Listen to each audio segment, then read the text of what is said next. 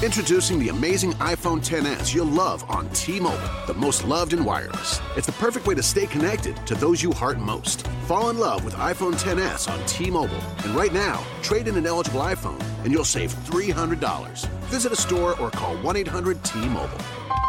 If you cancel service, remaining balance is due. Qualifying service and finance agreements required. 279.99 down plus 30 per month times 24. Full price 999.99. 0% APR for well qualified buyers plus tax on full price. Allow 8 weeks for rebate.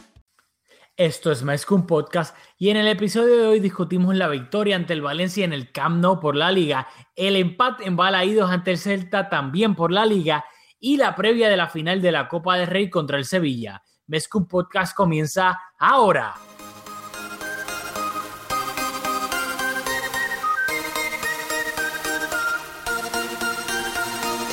Kevin Roland, contigo empezó todo.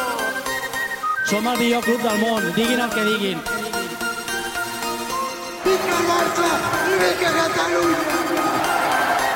Apreteu-vos els cinc cinturons, que ens ho passarem bé. Bienvenidos a Mezcum Podcast, espacio dedicado totalmente a cubrir la actualidad del Fútbol Club Barcelona. Le habla Rafa Lamoy junto a Julio Horaz de Mellow Julio. Dímelo, Rafa, ya te extrañaba. Ah, iba a decir un hashtag, pero no, podemos decir ese hashtag aquí en el podcast.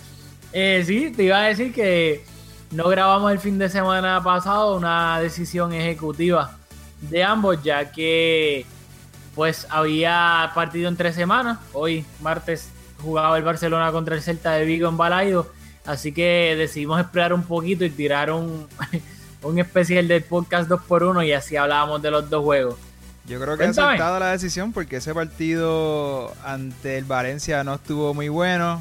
El partido de hoy estuvo bastante mejor. Hay más tela hoy. Un partido en un campo súper difícil, así que vamos a empezar. No, sin duda alguna. Ese, el partido contra el Valencia estuvo horrible.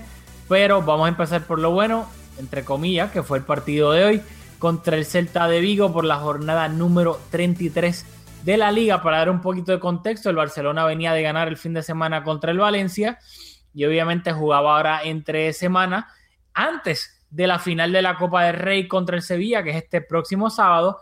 Así que Valverde sorprendió bastante, ya que salió con un 11 bastante inédito. Salió con el siguiente 11.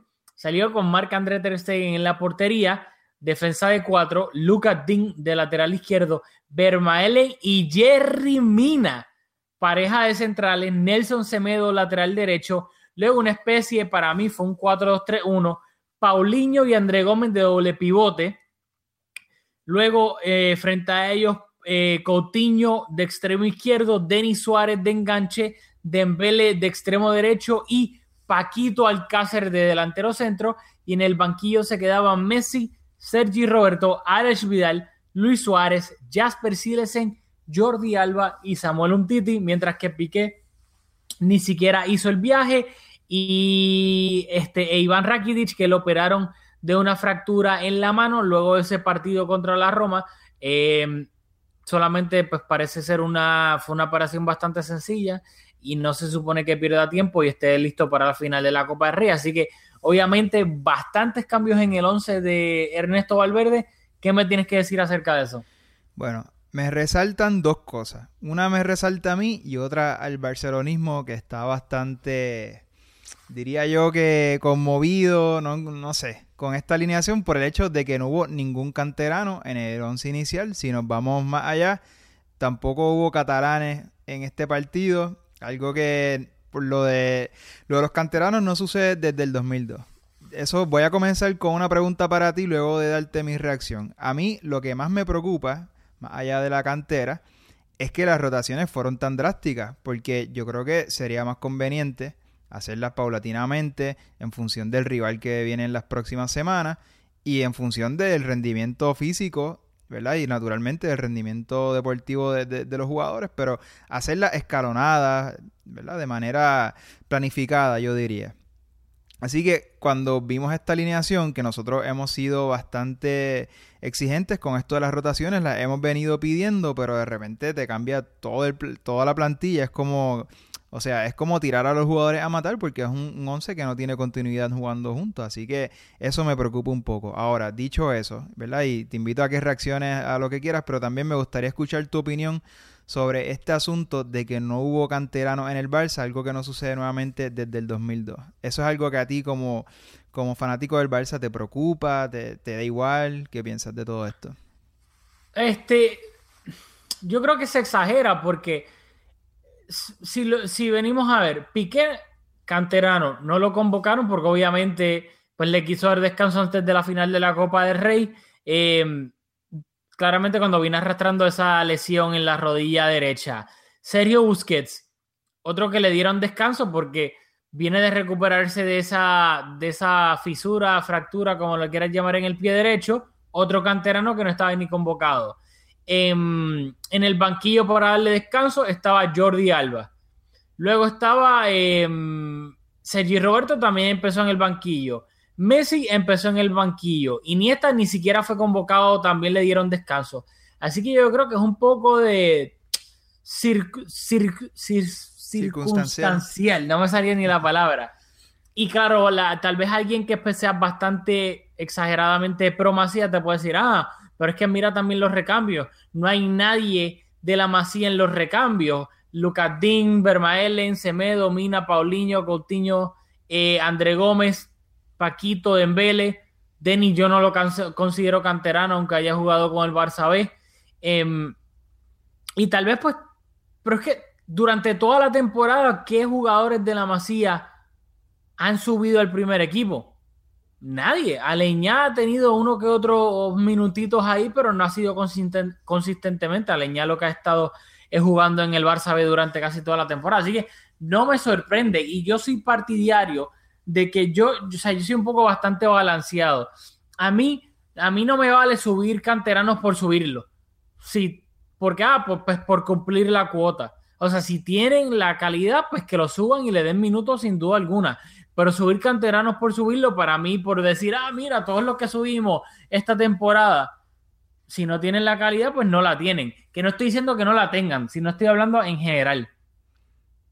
Y ese es mi punto de vista. A mí no me, no es que ponga el grito en el cielo porque no hubo canteranos desde el 2002, porque pienso que fue bastante circunstancial teniendo en cuenta que tenemos una final de la Copa del Rey este sábado. yo, yo, estoy totalmente de acuerdo. Y nada, te lo traía porque hemos visto reacciones bastante fuertes. Hay personas para las cuales esto es importante. Quizás nosotros que nuestro nexo al Barcelona viene desde afuera, quizás no nos toca tan de cerca, pero a mí me parece que hay una política institucional de ser un club, de internacionalizar el club y pues eso se ha manifestado efectivamente que deportivamente, o sea, incidió en lo deportivo esa política en donde se busca traer jugadores de todas partes del mundo en base a su calidad y pues terminaron jugando hoy en la cancha ¿verdad? Ese no fue el caso porque hoy hubo rotaciones, pero jugadores que no son de la cantera, a mí personalmente no me molesta. Quería saber tu opinión en cuanto a eso. En cuanto a las, rotaciones, las rotaciones tan drásticas, mano. ¿Qué, ¿Qué, te parece eso? A mí sí, me, esto sí, sí me molestó, especialmente con Valverde, porque lo venimos comentando aquí en Mezcon Podcast durante meses ya. Venimos comentando que Piqué está arrastrando una lesión en la rodilla desde enero, desde Moreno en el derby contra el Español. Venimos comentando que Rakitic lleva jugando absolutamente todo, todo y más teniendo en cuenta la lesión de Busquets. E inclusive en el único parón FIFA que ha habido este año, Rakitic no tan solo jugó los 90 minutos, sino que viajó hasta América. Jugaron en Miami y luego eh, eh, Croacia jugó en Miami contra Perú y luego jugaron contra México, creo que fue en, en Dallas, si no me equivoco. Fue en Texas. Exacto, ahora en Texas. Así que no tan solo jugó los 90 minutos Rakitic en partidos totalmente intrascendentales, sino que también fue, fueron viajes hacia América. Transatlántico. Con el jet lag, transatlántico. no quería decir un disparate, así que qué bueno que me dijiste la palabra. Fundido Rakitic. Busquets, obviamente, lesionado. Suárez y Messi, básicamente sin descanso Messi tuvo un poquito de descanso forzado por las molestias que tenía y por las cuales no jugó con Argentina. Así que los pilares como tal de, del Barcelona, Sergi Roberto, fundido también, que lo comentamos antes de la lesión de Semedo, cuando estaba disponible Semedo, en partidos totalmente, pues que se podía rotar, Valverde no rotó y seguía jugando con Sergi Roberto, que tuvo suerte que no le terminó costando, porque se, eh, Semedo estaba suspendido para la vuelta contra el Chelsea, pero no sé si fue para la ida o para la vuelta, creo que fue, perdón, Semedo estaba suspendido para la ida contra el Chelsea y aún así, sabiendo eso, Valverde seguía poniendo a Sergi Roberto en liga y no le daban ningún minuto a, a Semedo y Semedo se lesionó luego para la vuelta. Así que lo venimos criticando bastante a Valverde con con sus pocas rotaciones y más teniendo en cuenta la Champions, los pocos minutos que le daba a Dembele también. Y luego ahora, cuando ya se echaba todo en la Champions y nos queda una final el sábado, que ahora sí, para salvar la temporada, tienes que ganarla sí o sí. Entonces ahí Valverde dijo, ay, espérate, ahora sí tengo que rotar, ya que tengo un colchón bastante amplio en la liga. El colchón bastante amplio en la liga lo tiene desde que le ganó al Atlético de Madrid. O sea, Sí, estoy de acuerdo. O sea, parece que hay un poco una falta de planificación en cuanto a, a las rotaciones. ¿Qué, ¿Qué, más me comentas antes de comenzar?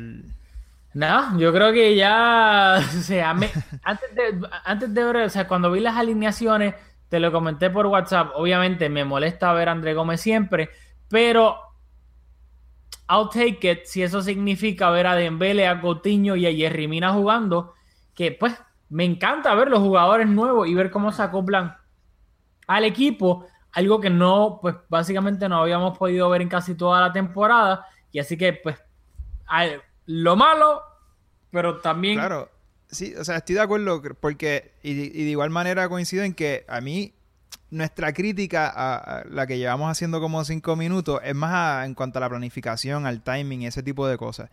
Pero yo creo que de los 11 jugadores que, estuvieron en el campo hoy, 9 van a ir a jugar el Mundial. O, han sido internacionales con sus selecciones. O sea, esto es un equipo, el equipo que salió del campo hoy era para conseguir el punto o los tres puntos. O sea, e, era un equipo competitivo. Tampoco fue que salimos a jugar con un equipo que no era capaz de conseguir un, resultado positivo. Dicho eso, o sea, ¿qué ibas a decir? No sé, pues si te vas por name recognition, sí, tienes razón. Pero si nos ponemos a aplicarlo en la doctrina del Barcelona, creo que Clara, no sé si no, o sea, no, de que había que ganar sí o sí. No, no, no, no, no estoy diciendo que había que ganar sí o sí, estoy diciendo que consciente de que los, los, los jugadores que estuvieron en el campo hoy son suplentes son jugadores que fuera de, yo te diría que fuera del Castle y de Suárez, fuera de los dos españoles que estuvieron en el campo, los demás van a estar con toda probabilidad en el Mundial, así que es un equipo bastante competitivo.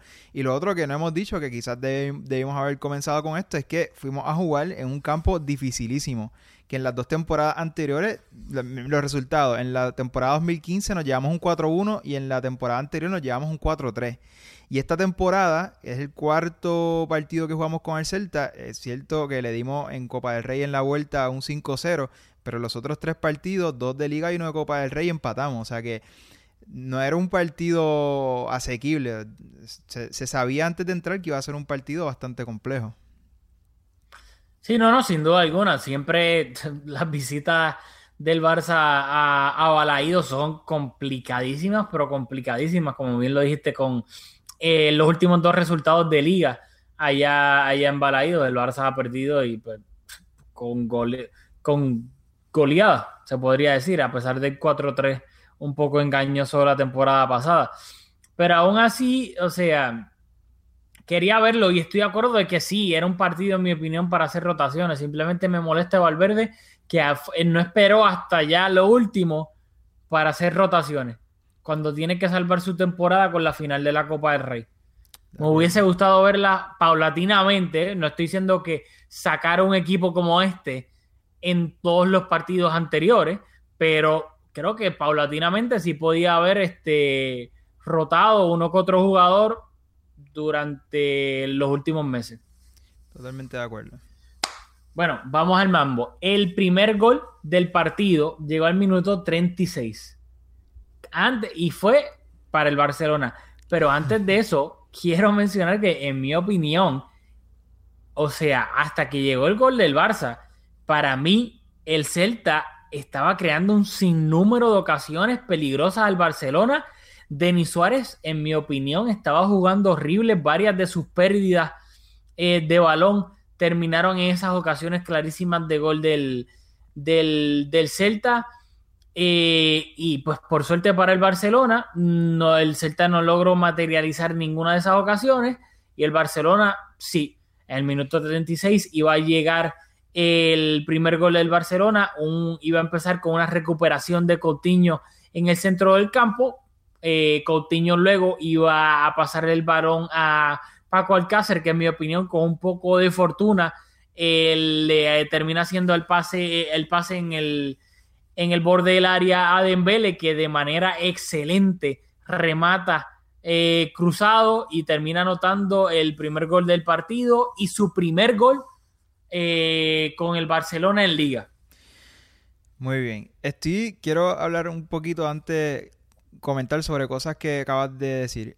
Estoy, el partido de Denis Suárez para mí estoy encontrado con él porque ese doble pivote de Paulinho y André Gómez no estaba dando resultados en cuanto a la circulación del balón, así que Denis Suárez es el único que yo rescato jugando en esa posición de 10 que trató de circular el balón, igual que comentas que tuvo algunos lapsos, algunos errores, también es cierto que tuvo unos detalles espectaculares y yo creo que, de nuevo, estoy un poco encontrado con su partido, igual me hubiese gustado verlo un poco más implicado en el, en el, en el juego, pero es el que rescato en cuanto a, a ese aspecto del juego.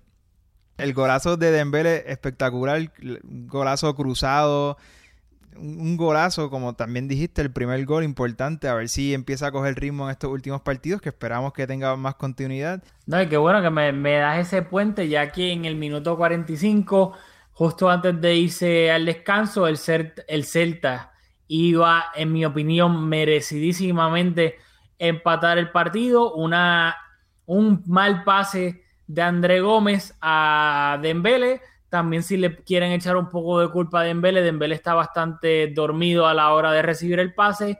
El Celta intercepta ese pase, se va a la contra. No es una jugada que se materializa rápidamente, porque luego el Celta pues como que calma un poco esa contra, entre comillas.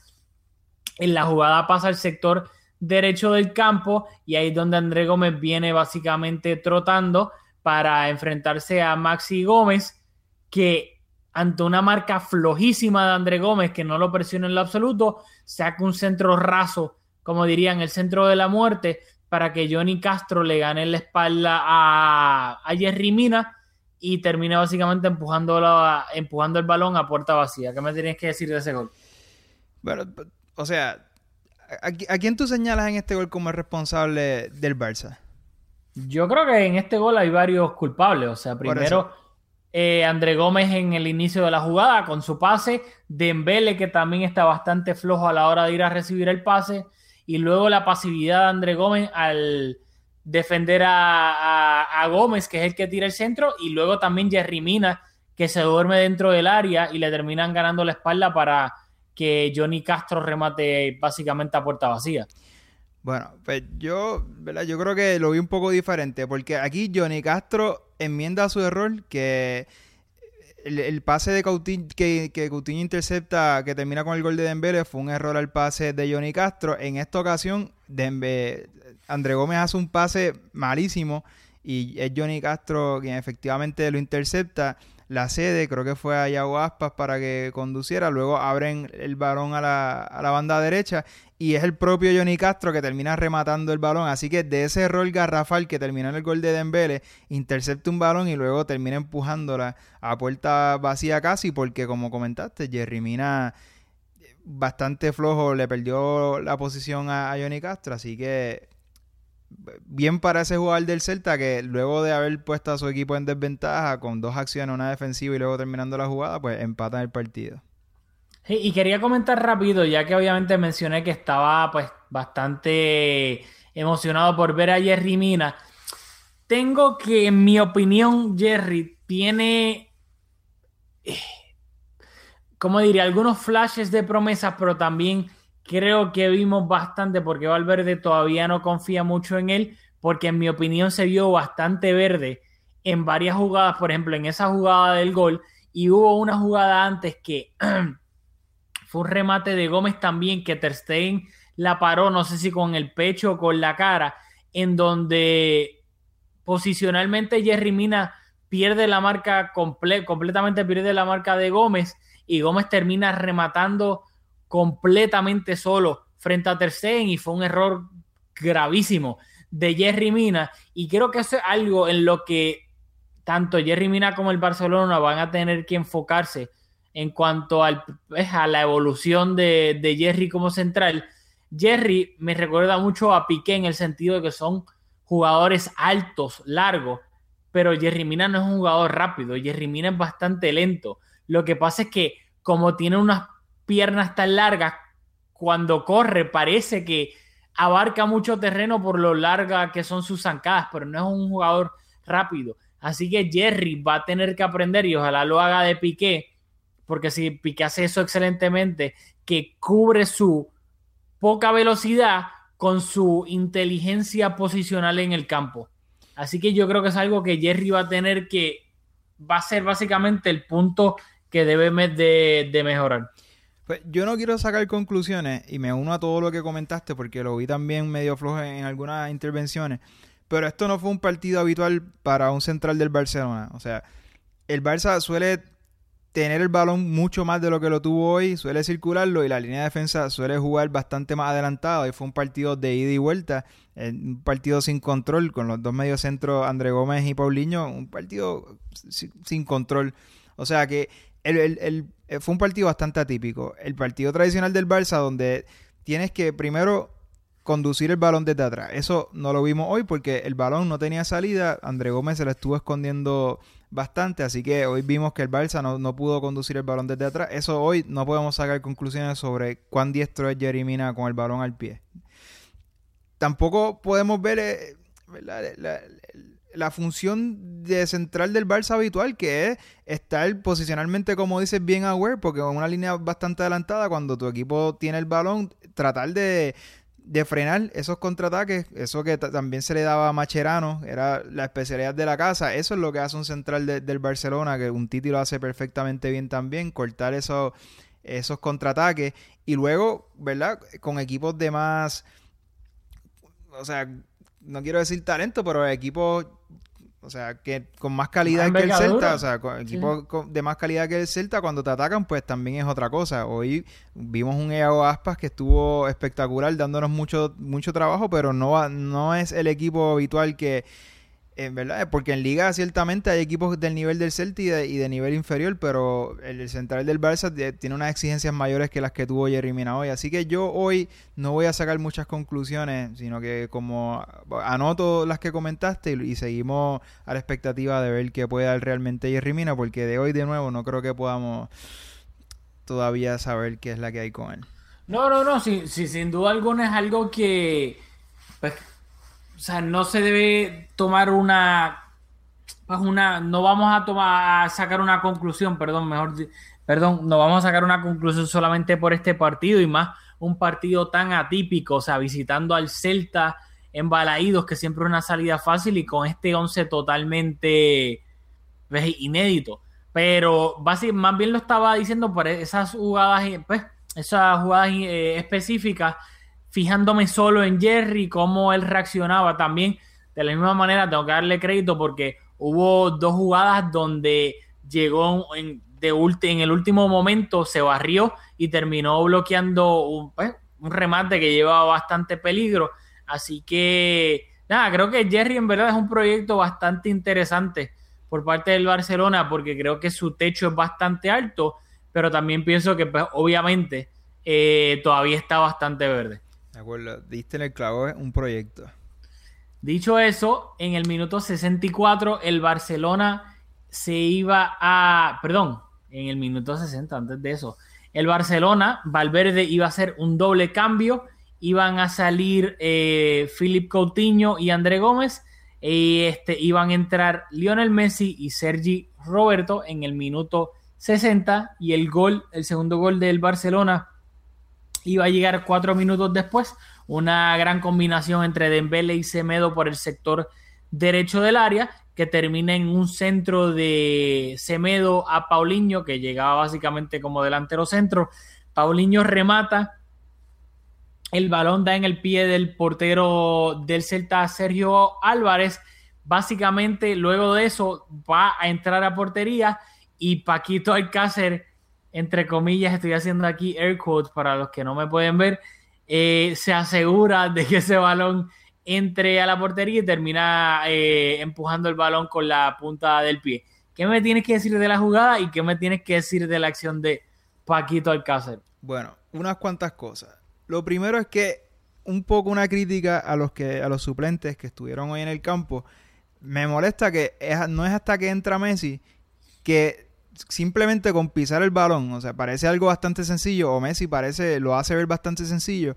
El Barça le comenzó a tener jugadas más largas, a circular el balón, y esta acción del gol tuve que darle para atrás y poner el cronómetro. El Barça tuvo la posición un minuto y 20 segundos antes de, de anotar este gol. ¿Verdad? Que no, no parece tanto, pero fue una jugada bastante larga.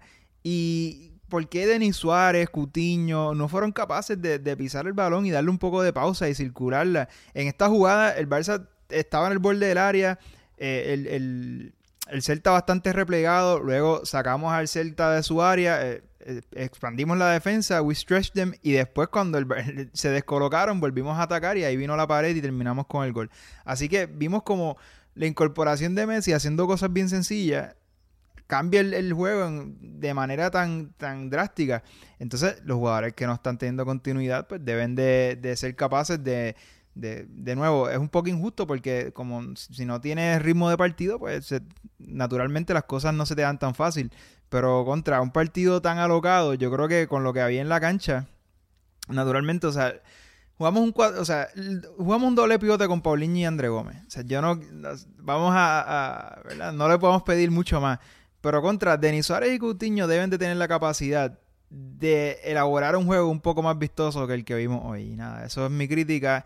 Y no sé si es una crítica a ellos o un halago a Messi, que tan pronto hizo más nada que entrar. Y antes de la tarjeta roja, estuvo muy bien poniendo la pausa al partido. No, no, sin duda alguna. Y eso es lo que a mí tal vez me molestó, que de nuevo Coutinho no estaba jugando de... Estaba jugando entre comillas de Neymar, lo entiendo. Pero Denis... Y es que... Yo no... Con Denis yo lo que tengo es que Denis es tan inconsistente que, que da hasta un poquito de rabia porque hay partidos que lo ves cuando no juega por mucho tiempo y luego juega y dice, contra, Denis, quiero que juegue más minutos, me gustó este, lo, lo, cómo estaba encarando, con lo agresivo que era. Y luego ves un partido donde pues esperarías que dé un paso adelante y de nuevo uh, vuelve hacia atrás y no como que toma el, el liderazgo. Y es, es, frustrante, honestamente, Denis Suárez para mí es bastante frustrante. Sí, quizás. Y para mí un poco más, porque de nuevo, Denis Suárez estuvo como dos meses sin ver cancha. Coutinho, aunque no ha podido disputar la Champions, tenía bastante continuidad en el Liverpool, llega con un precio de jugador de impacto inmediato y también estaban en la cancha los dos. Yo creo que ese peso hoy caía sobre Coutinho también y ninguno de los dos fueron capaces de hacerlo. Totalmente de acuerdo. Y dicho eso, el gol del empate del Celta llegaría en el minuto 82, una jugada polémica. La jugada comenzó con un centro de Emre Moore Ah, no, espérate, antes de hablar de gol. La roja. La roja. Sergi Roberto se fue a lo loco. El Celta fue un pase de Jerry Mina, si no me equivoco, a Dembele. El Celta intercepta ese pase, se va a la contra. Habilitan a Iago Aspas, que se fue. Es, que el partidazo de Iago Aspas. o sea, wow, Iago Aspas parecía Messi. O sea, y pues ya Guaspa se va básicamente solo contra Ter Stegen. Sergi Roberto, en su opinión, para él no le queda más de otra que agarrar a, a, a Yago Aspas. Obviamente lo, de, lo derriba en el borde del área. El árbitro le saca la roja a Sergi Roberto porque era el último hombre y Aspas iba completamente solo frente a Ter Stegen. ¿Qué me tienes que decir de esa roja? Ay, Jerry, Jerry, Jerry Mina. O sea, la roja vino producto de un mal pase de Jerry Mina que fue lo que habilitó a, a para irse casi solo. Y entonces estoy encontrado con la decisión de, de Sergi Roberto porque, como comenta, o sea, era una situación de uno contra uno, bastante peligro. Puedes apostar por Ter Stegen, que en uno contra uno se le da bastante bien, pero nada, tomó esa decisión dejó al Barça como un hombre menos, pero sin la posibilidad de anotar ese gol, a mí este gol, o sea, yo creo que Jerry Mina tiene que sacar a cenar esta noche a Sergi Roberto porque es absoluta y completamente suya la culpa de que Sergi Roberto tuviera que tomar esa decisión, lo puso en esa posición y nada, Jerry Mina puso al equipo en esa posición de jugar con 10 jugadores a 20 minutos del final contra un Celta que le por momentos no, ¿verdad? Tuvo más oportunidades, tuvo más tiros al arco que el Barça, tuvieron más efectivos al pase, o sea, el Celta hizo un partido redondo y encima Jerry Mina nos compromete y nos deja con 10 jugadores. Bueno, sí y no. O sea, creo que Jerry Mina hay que echarle la culpa sin duda alguna, pero tampoco creo que el error de Jerry Mina, que puso una situación difícil a Sergi Roberto, sea se justifique con la decisión de Sergi Roberto. Yo creo que fue una decisión estúpida de Sergi Roberto porque todavía quedaban 20 minutos de partido. Ya Aspas está yéndose contra Ter de la misma manera que podía meter ese, ese pues convertir esa oportunidad clara de gol, también Ter Stegen podía haberla atajado. Sabemos que Ter Stegen es buenísimo en el uno contra uno, así que eventualmente el gol del empate terminó llegando como quiera porque quedaban 20 minutos y el Barça estaba jugando con uno menos. Así que yo pienso que también fue una decisión estúpida de Sergi Roberto porque para mí lo deja que siga, si mete el gol, mete el gol y como quiera el Barça sigue con 11. Así que creo que hubo dos culpables en este, en este gol. De acuerdo. Y el Celta iba a tener una oportunidad para ganar el partido y acabar con el invicto del Barcelona. Fue en el minuto 88 por ahí, si no me equivoco, otro pase magistral de Iago Aspas. Esta vez fue a Boyé, que encaró a, Lucas Dean, lo enganchó y luego cuando fue a rematar Ter Stegen de nuevo con una tajada que pareció de fútbol sala, estirando los dos pies y los brazos, atajó el, remate de Boye, luego le dio a, a Dean, pero Dean pudo despejar ese balón sin ningún problema alguno. Y, el Barça mantuvo ese invicto, todavía sigue invicto en lo que va de temporada, en una, yo creo que se, creo que es la visita más difícil que le quedaba al Barça en esta temporada y pues el partido se acabó 2-2 y no sé qué me tienes que decir al final del partido, que no lo mencionamos. O sea, el técnico del Celta es Juan Carlos Unzúe, que fue. Detalle importante. Exactamente, que fue el segundo entrenador del Barcelona durante las últimas tres temporadas bajo Luis Enrique. Así que, además de que el Celta siempre le causa problemas al Barcelona, ya fuese con Eusebio Sacristán o con. No, perdón, Eusebio era de la Real Sociedad, disculpa, con Berizzo o con, o con ahora con Unzúe un sube, perdón, sabes, hay que tenerlo en cuenta, que es alguien que conoce bastante bien cómo juega el Barcelona. Te pregunto, la incorporación de Messi, ¿tú la interpretas como que Valverde y, el equipo o la, o la, plantilla le da mucha importancia a este, a a, conseguir ganar la liga invicto o tú crees que es, que es que es Messi y siempre tiene que entrar al campo? No, yo creo que hasta cierto punto Claramente Valverde puso en una balanza pues un equipo que él pensaba que tal vez pues lo que terminó consiguiendo, un punto, pero creo que, que pesa bastante todavía ese, ese, esa oportunidad de poder ganar la liga invicto, es algo que nunca se ha hecho en toda la historia de la liga. No creo que sea lo suficiente como para, por ejemplo, ahora ya podemos descansar para la final de la Copa del Rey no creo que sea lo suficiente para decir, ah, olvídate, vamos a, pensar solamente en la liga teniendo una final este sábado. Pero creo que como quiera algo que mientras más se va acercando el final de la liga, más lo tienen en cuenta. estoy de acuerdo. Y más con la eliminación de la Liga de Campeones, todo lo, demás toma protagonismo. Ahora la Copa del Rey es un título importante. Ahora ganar la liga, ¿verdad? Ya está encarrilada, pero si añadido a ganarla la ganamos invicto, también eso toma protagonismo. Y ciertamente si el Real Madrid no gana la Liga de Campeones, eso pone en contexto la, la temporada del Barcelona. O sea, una temporada de la cual no se esperaba absolutamente nada al comienzo, donde el club estaba en una crisis, o sea, estaba en plena crisis, ganar la liga invicto y ganar la Copa del Rey sin que el Madrid gane la Liga de Campeones es una temporada redonda. Ahora, si el Madrid gana la Liga de Campeones, pues igual vamos a ser un poco más críticos con la temporada del Barça en cuanto a esa eliminación de la Liga de Campeones, pero creo que para resumir, la incorporación de Messi a mí me parece eh, que evidencia de que al equipo le importa ganar la liga invicto, porque, o sea, en ese momento del partido no sé si tenía que entrar, el partido estaba empate. Así que, nada, creo que ahí vemos más pistas. A mí, como comento, me empieza a importar cada vez más también. Yo creo que no me importaba mucho hace algunas semanas, pero sería bonito ganar la liga invicto. Y sabes que, aunque obviamente creo que queda antes de recibir al, al Madrid en la liga en el, en el Camp Nou, el Barça juega contra el Depor en, en Riazor. Pero es que sabes que si el Barcelona empata o gana contra el Depor, o sea, mantiene el invicto y luego lo que viene es el clásico, por más que, o sea, y para colmo el clásico, si no me equivoco, es el, es el 5 de mayo, ¿verdad? Sí, es el 5 de mayo. Y el Madrid jugaría contra el, el Bayern. La ida sería el 25 de abril y, el, y la vuelta sería el 1 de mayo. Así que cuatro días después de la vuelta contra el Bayern, el Madrid va a jugar este, contra el Barça. Así que, either way, te voy a poner este escenario. El Bayern elimina al Madrid de la Champions.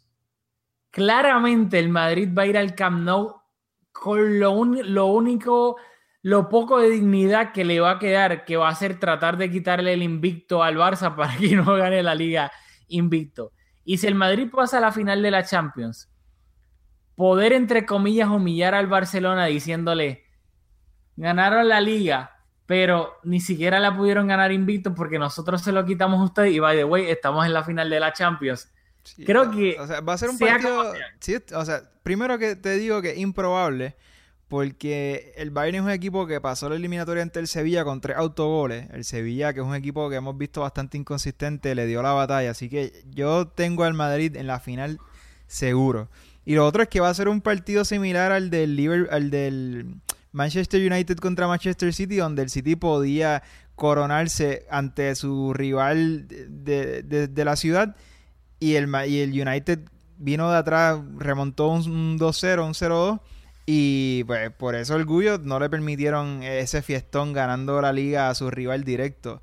Así que el Madrid de igual manera va a ir con dentro de las circunstancias con todo lo que pueda para que nosotros no sigamos invictos en liga. Eso lo podemos dar por seguro.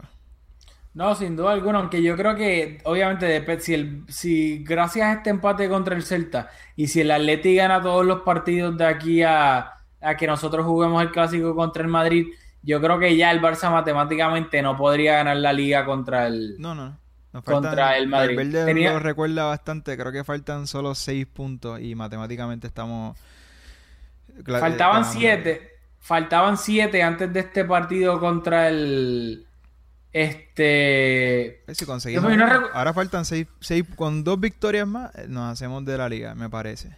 Bueno, no estoy seguro en las matemáticas después del partido de hoy, así que te la debo y no me quiero ir este embocado para no quedar mal. Pero rapidito, el domingo, ¿el domingo fue o fue el sábado? Fue el que fue el 14. Que lo tengo aquí, estoy... El 14 fue sábado. El Barcelona recibió en el Camp Nou al Valencia. Esa fue la jornada anterior al partido de hoy contra el Celta. Obviamente era un partido duro. Era el primer partido después de la eliminación desastrosa de la Champions ante la Roma. Y obviamente el Valencia nunca es un rival fácil. El Barcelona ganó 2-1 con goles de Luis Suárez y Samuel Umtiti. Eh, al final pasó un susto ya que entró de recambio de Embele y en el minuto 87 le cometió cometió un penal dentro del área, creo que fue sobre Gallá, si no me equivoco. Luego Dani Parejo convirtió ese penal. El Barcelona pudo aguantar y terminó ganando 2-1, pero para mí fue un partido engañoso y desastroso porque el Valencia, para mí, tuvo muchísimas oportunidades de, de anotar en este partido inclusive de poder empatarlo o ganarlo. El Barcelona salió con la siguiente formación con Ter Stegen, con Jordi Alba, Umtiti, Piqué y Sergi Roberto, luego con Iniesta, Paulinho, Busquets y Coutinho y arriba Messi Suárez, o sea, un once bastante de lujo sin, sin ningún tipo de cambio y aún así no se vio fresco, muchas caras largas, creo que anímicamente todavía estaban obviamente bastante deprimidos por esa eliminación inesperada de Champions, así que yo en verdad este partido tengo cero ganas de comentarlo. No sé si tienes algún apunte ahí. No lo estamos haciendo cronológicamente porque pensamos que dado que estamos esto se va a publicar el miércoles, el partido del Celta va a estar más fresco, así que comentamos este partido rapidito para ir a la previa de la Copa del Rey que nos importa un poco más. Yo me uno a todo lo que dijiste, literalmente cada punto que hiciste lo tengo aquí en mis anotes, particularmente eso de las caras largas, vi a un Messi que estuvo manejándose durante todo el partido, no se asoció en ningún momento, sí que tuvo algunas ocasiones de peligro porque es Messi, pero estuvo flotando bastante oportunista, si se le encontraba le iba a rematar porque le gusta marcar goles eh, una curiosidad del partido. Eh... Estamos rápido, rápido. Antes, que es que quiero, para no confundirnos, me encanta que hayas mencionado eso de Messi, porque te quiero hacer una pregunta, porque yo también vi lo mismo de Messi. Sabemos que Messi sabe regularse bastante. Messi viene, no sabemos si Messi está al 100% todavía. O sea, hay que recordar que Messi se perdió los dos partidos con Argentina en la última fecha FIFA de marzo porque tenía molestias en el eh, ¿Dónde fue? ¿Fue en el muslo? En el... Creo que fue en la, parte de arriba de la pierna. Vamos a dejarlo. Exacto, la parte de arriba de la pierna. Y este no lo jugó por precaución porque obviamente venía pues la parte importante de la, de la temporada del Barcelona, Champions League, Copa del Rey.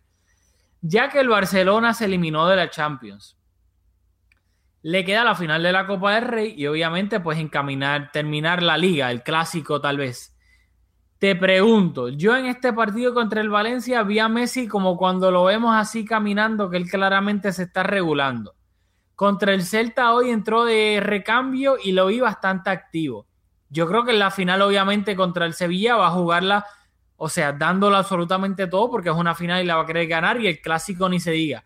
Pero, ¿crees que entonces, de, con excepción de esos dos partidos, los demás vamos a ver un Messi bastante tranquilo en el sentido de, como bien dijiste, si se le encuentra, se le encuentra para rematarla, pero tampoco es que va a estar ahí, olvídate, haciendo mucho extra tratando de, pues obviamente, de velar su físico, teniendo en cuenta que en, que en dos meses vamos a tener este, la Copa del Mundo de Rusia. Bueno, o sea, yo lo primero un saludo a los amigos argentinos que nos escuchan, pero yo no soy argentino, eso no está en mi radar. Si estuviéramos hablando de Pito Ramos, yo te diría que lo descansen, o sea, que no juegue ni un minuto más. Pito Ramos es el 9 de la selección de Puerto Rico, un saludito a Pito Ramos. Pero yo, o sea, yo como comenté, la liga invicta ha cobrado un poco de protagonismo, así que a mí me gustaría ver un Messi un poco implicado en, ¿verdad? en los partidos que nos quedan, pero ¿verdad? consciente con que tiene ese reto pendiente del Mundial, pues ojalá que pueda descansar un poco también. Así que eh, eso está en el equipo, Messi nos ha cargado toda la temporada, así que está en el equipo a aportar para que los partidos sean un poco más plácidos y Messi no tenga que forzar mucho. Te quería decir, me dio risa porque Marcelino dijo que Ter Stegen en rueda de prensa, creo que fue en rueda de prensa, fue el mejor jugador del Barcelona. Y Neto tuvo más paradas que Ter Stegen, así que no, no, me da risa con todos los técnicos, Simeone dijo que, si tuviera Messi ganaba, Marcelino, todos los técnicos juegan contra el Barça, no consiguen los resultados que buscan y siempre dejan estas joyitas de, de quotes con o sea, nada, me dio, me, pareció curioso, me dio risa. También Pero Marcelino, Marcelino es bien passive aggressive, porque cuando estaba en el Villarreal también se, se tiraba esa. ay, me encantaría poder hablar malo en el podcast. Eh, se tiraba esas pullitas también así, es como que acéptalo, loco, te ganaron. Ah, perdiste, y, tu portero, y tu portero tuvo más intervenciones que Ter Stegen, así que, y de nuevo, yo creo que el, el Valencia hizo un muy buen partido y tuvo buenas ocasiones, pero de nuevo, como que, o sea, fue un partido disputado donde el Barça más o menos se fue manejando. Lo del 11 de gala, yo creo que también es lo que hay que, hay que recal- quiero recalcar dos cosas. Uno, la falta de madurez de Dembele, eh, que lo hemos visto también esta temporada dando unas faltas en, en lugares bastante comprometedores.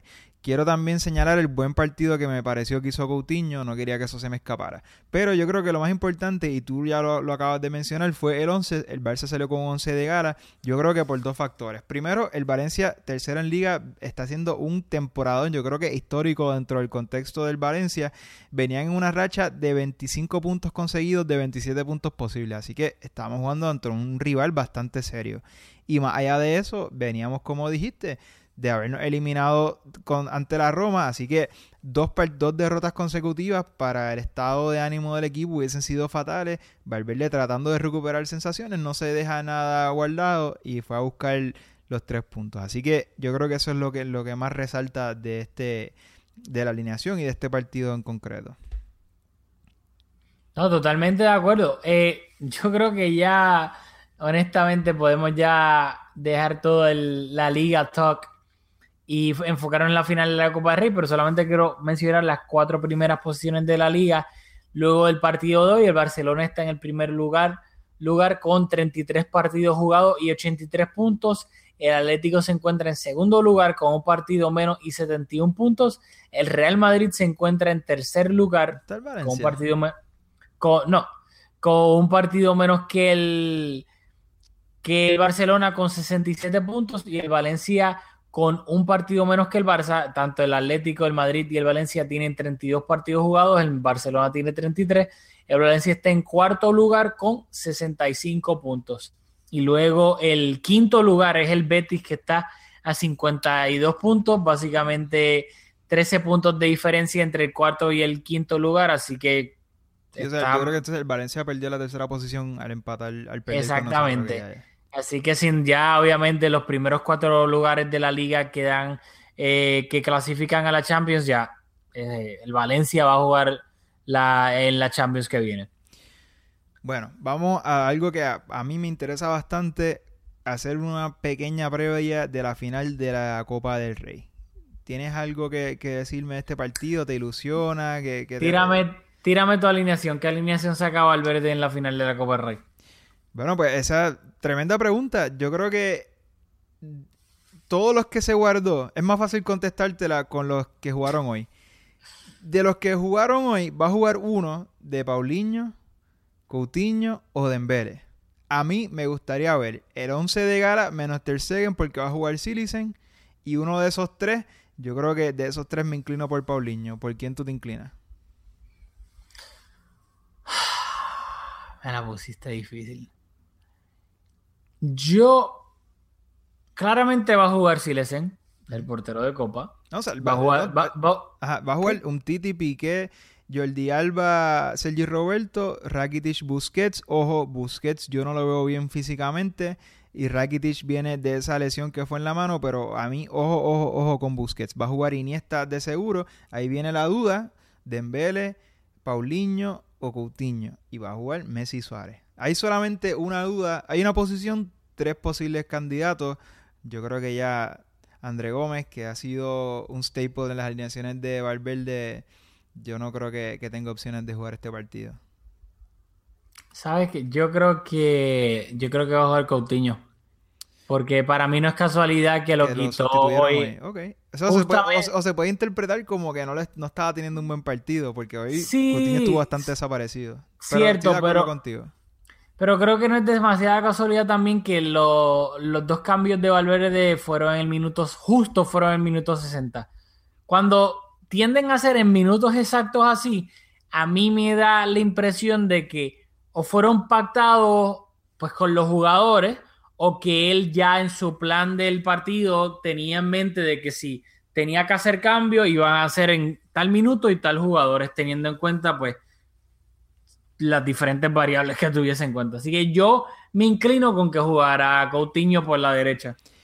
Yo me inclino por Paulinho y esto es triste, que, que yo prefiera que un partido que yo considero bastante importante, querer que juegue Paulinho sobre Coutinho porque a mí Coutinho no me, no me parece que, que participa mucho en la creación del juego, no me parece que, que, sea capaz de darle, de ponerle mucha pausa. En este partido va a estar Messi. Este, y, y Paulinho es un jugador que tiene mucho recorrido y el, y el Sevilla es un equipo que nos va a poner el centro del campo bastante difícil. Y ya no por la calidad de sus jugadores, aunque tienen dos muy buenos mediocampistas en Ensonsi y Vanega. No sé cómo están físicamente, no sé si van a estar los dos en el campo, pero los dos partidos del Barça ante el Sevilla esta temporada han sido bastante disputados, particularmente la segunda mitad del juego del Camp Nou, que fue el primero de esos dos juegos de liga. En el Pijuán nos pudieron haber dado una auténtica goleada. Así que para contrarrestar esa garra que tiene el Sevilla en el medio del campo, que son capaces de romper todo lo que el Barça trata de proponer. A mí me gustaría ver a, Paulinho, me parece que es un jugador con unas características que para este partido, su recorrido y su llegada, hoy fue el jugador que más tiros al arco tuvo. Tiró cinco veces al arco, le dio al palo Paulinho hoy en un remate de cabeza. Así que no se pierde esas aportaciones ofensivas, pero también añade un hombre en el centro del campo que es capaz de meter el pie y físicamente tiene unas cualidades que, que, que, Coutinho no, no tiene. Así que por eso me inclino por el jugador brasileño que llegó en verano. Bueno, pero dicho eso, el Sevilla no no llegue, lo estoy buscando acá porque esta computadora se me puso lenta, así que dame un segundito. Por el Sevilla, especialmente el Liga, no llega de la mejor forma en lo absoluto. el Sevilla es un equipo súper inconsistente, pero es un equipo que en una noche buena son capaces de, de, lo, son capaces de lo mejor y de lo peor. Yo para mí este, la Copa del Rey, ahorita me escribió mi primo que viene, me dice, ¿puedo ir a tu casa para celebrar un título por lo menos? Y yo creo que no, el título no está asegurado para nada. El Sevilla nos ha complicado las dos veces que hemos jugado contra ellos. Y hay que, bajo unas circunstancias particulares, ahora te las comento, pero igual yo no me confío de que este título está asegurado para nada. No, no, sin duda alguna, pero los últimos siete partidos del, del Sevilla, en Liga y en Champions, perdió contra el Leganés 2-1, empató contra el Barcelona 2-2, Perdió contra el Bayern 1-2. Perdió contra el Celta 4-0. Empató contra el Bayern 0-0. Empató contra el Villarreal 2-2 y empató contra el Depor 0-0. Así que sus últimos siete partidos, esos han sido todos los resultados. Dicho eso, esto es una final. Y a la hora de la verdad, una final, mira, todos los últimos resultados a la basura. Y en la, una final puede pasar absolutamente todo. Y y si nos dejamos llevar por la, por la pasada, este, por la experiencia, cada vez que el Sevilla y el Barcelona se encuentran en una final, son auténticos partidazos que puede pasar absolutamente de, todo. O sea, el Barcelona podrá ganar todas la, la, mayoría de las finales que se enfrenta al Sevilla, pero no son partidos fáciles ni, ni mucho menos. Son partidos dificilísimos que se resuelven, pues la mayoría por una genialidad de Messi. Pero yo estoy totalmente de acuerdo contigo. O sea, esto va a ser un partidazo que yo no me atrevería a tildar al Barcelona de que, ah, olvídate, ya ganó. Porque en lo absoluto, el, Sevilla va a vender la derrota carísima. Así, estoy de acuerdo. Y quiero comentar que en ese partido de ida, de, no quiero decir ida, pero el primer partido de liga que fue en el Camp Nou, eh, jugamos 4-4-2, Paco Alcácer jugó por la banda derecha eh, fue el que anotó los dos goles de, ese partido. Y naturalmente Paco Alcácer no va a estar en este partido con toda probabilidad, así que ya ahí cambian las cosas. Pero cambian más aún en ese otro partido en el Pijuán, donde el Barça por poco se lleva una goleada. Ahí volvimos al 4-3-3, que es una, línea, una formación que ha perdido protagonismo en el Barça de Valverde. Y lo más destacable es que no, jugó Busquets, fue baja por lesión y que Messi también fue suplente. Así que con esas dos bajas tan importantes, pues es de esperarse que, que, el, que al Barça no le fue muy bien ese partido. No, no, sin duda alguna. Así que yo... Nada, yo espero que el Barcelona gane porque debido a esa eliminación de Champions, obviamente la final de la Copa del Rey se volvió aún más importante todavía. Es este próximo sábado a las 3 y media hora del este en el estadio Wanda Metropolitano en Madrid. Si la hora no está en horario del este, pues lo siento, no sé su hora. Eh, y nada, ¿algún comentario que quiera antes de, de, irnos comentar sobre la final o algo más que quieras decir? Nada, nos vemos en la próxima edición y esperamos que la próxima vez que estemos aquí compartiendo sea con el primer título posible de esta temporada. Así que nos veremos el sábado slash domingo. Ojalá sea el son de campeones, campeones, para celebrar el, entre comillas, el primer título del Barça con el podcast, ya que la temporada pasada pues no, no estuvimos haciendo podcast durante la segunda parte de la temporada y no pudimos celebrar esa, esa final de la, de la Copa de Rey del Barcelona pero esperamos hacerlo en esta. Así que nos vemos en la próxima en Mezcum Podcast. Si te gusta nuestro contenido y nos quieres apoyar, por favor déjanos un review de 5 estrellas en iTunes, ya que de esta manera Mezcum Podcast le saldrá a más personas en su feed y así nos ayudan a que la comunidad de Mezcum Podcast siga creciendo. Mezcum Podcast es auspiciado por Conitos Baila Bodeguita localizado en la avenida San Patricio en Guaynabo, Puerto Rico, el mejor lugar en el área metro para ver partidos de fútbol y con las cervezas más frías. Conitos Baila Bodeguita en Guaynabo, Puerto Rico.